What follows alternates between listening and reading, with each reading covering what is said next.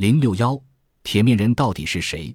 铁面人是人类历史上最富传奇色彩的人物之一。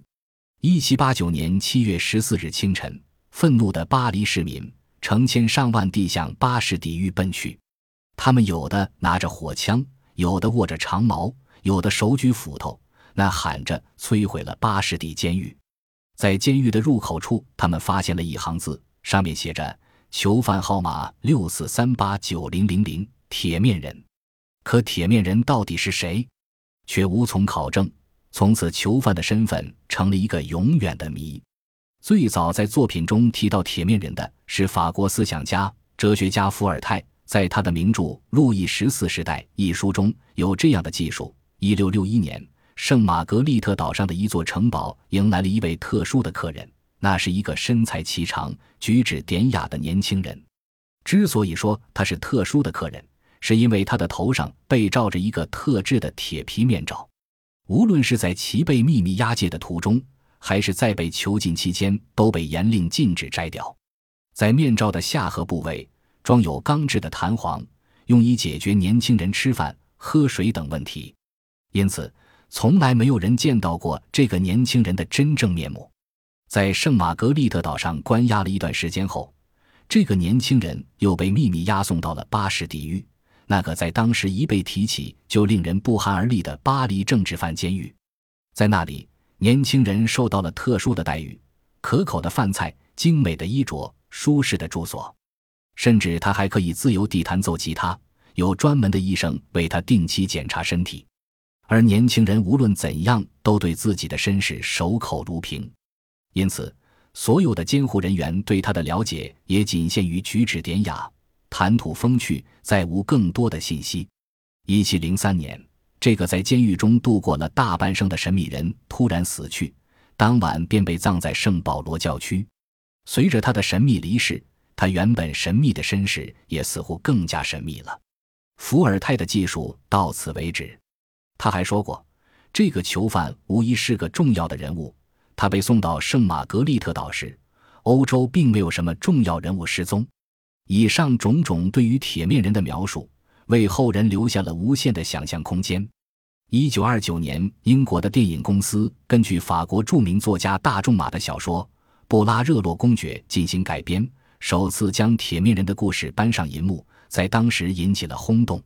一九三九年和一九九八年，美国的电影公司又两度将其搬上银幕，电视剧也是拍了又拍。电影中。那个神秘的铁面人被扮演成法国国王路易十四，他在残酷的宫廷斗争中被权臣用一个跟他长相酷似的人调包，过着不见天日的铁面生涯。那个神秘的铁面人究竟是谁呢？据说在18世纪，法国国王路易十五、路易十六都曾下令调查过铁面人，但调查的结果却无人知晓。只是传说路易十六曾明确表示。要严守铁面人的秘密。几个世纪以来，人们对铁面人身份的猜测众说纷纭，概括出来有以下几种：第一种猜测认为，铁面人是路易十四的生父多热。此种观点的代表是法国社科院院士潘约里，在他一九六五年出版的《铁面照》一书中有详细的论述。根据史料记载，路易十三与王后安娜意志不合。两人长期分居，为了缓和他们夫妻的关系，当时担任首相的红衣大主教黎塞留曾从中调解，使得路易十三与王后重归于好。但是在国王与王后分居期间，王后已经与贵族多热有了孩子。孩子出生后，为了避人耳目，多热被迫流落他乡。孩子后来长大成人，并继承了路易十三的王位，成为了路易十四。多热闻讯后，悄悄返回，将实情告诉了路易十四。岂料路易十四居然不认他。面对如此尴尬的局面，路易十四既害怕丑闻暴露，又不好对生身父亲下毒手，只好想了个绝招，给他戴上面罩，送进监狱里度过余生。这种说法在法国大革命后流传甚广，且影响深远。但这种说法中也有很多的疑点。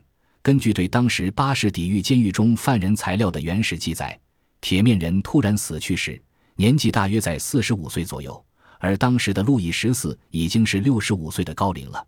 问题是显而易见的，除非为调查所提供的原始材料是当时的监狱按照某些指令故意如此记载的，否则这种说法根本无法成立。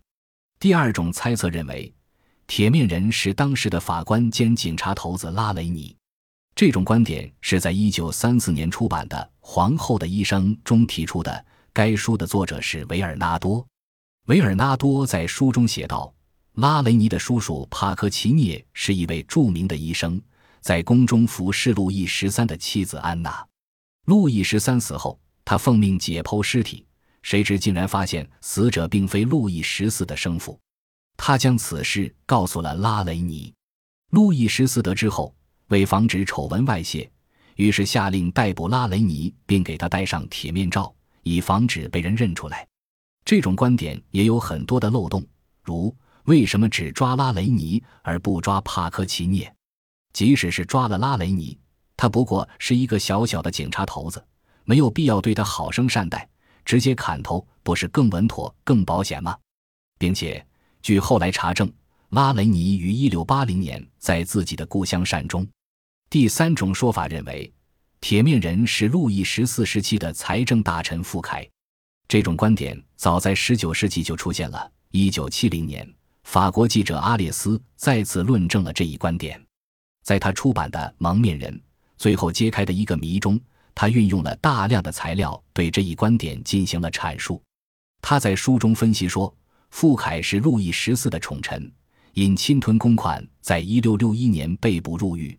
后被法院判处终身流放，后来路易十四下令就地处死傅凯，因此傅凯于一六八零年三月二十三日猝死狱中，尸体被当局秘密处理。阿列斯认为，死者并非傅凯本人，而是一个替身，因为虽然傅凯犯了罪，路易十四无法公开赦免他，但傅凯毕竟是他的宠臣，他不希望傅凯受苦，于是给傅凯戴上面罩。并在监狱中提供舒适的环境与衣食，傅凯则感念主子对自己的特殊恩情，因此对自己的身世守口如瓶。果真如此吗？如果真是这样，那么这个铁面人在死时应该是个老态龙钟的老人了。这可又与当时的监狱记载和有关史料相矛盾。书记员，古代埃及社会的文字记录者，这是有关书记员阿尼的亡灵书中的一页。其中大一点的图像是死者和他的妻子。第四种观点是由法国历史学家托白恩提出的，他认为铁面人是意大利的马基奥里伯爵。为了对自己的观点进行充分的论证，他曾同巴黎国立图书馆的一位管理员一起查阅了当时巴士底狱囚犯的全部档案资料。根据资料分析认为。当时，路易十四曾经企图将意大利曼图亚斯公爵领地的卡赞列要塞据为己有，为此他派人与公爵接触，并答应公爵在事成之后给公爵十万艾克。公爵在慎重考虑之后，派自己的亲信马基奥里伯爵前往法国谈判。谈判中，路易十四企图用金钱贿赂马基奥里，没曾想马基奥里不为金钱所动。反而将此事告诉了公爵夫人，没曾想，公爵夫人居然与路易十四有暧昧的关系，因此路易十四很快就知道了马基奥里的行动，于是他把马基奥里变成了阶下囚。无论哪种观点，似乎都有一定的道理，但同时也有很多的漏洞。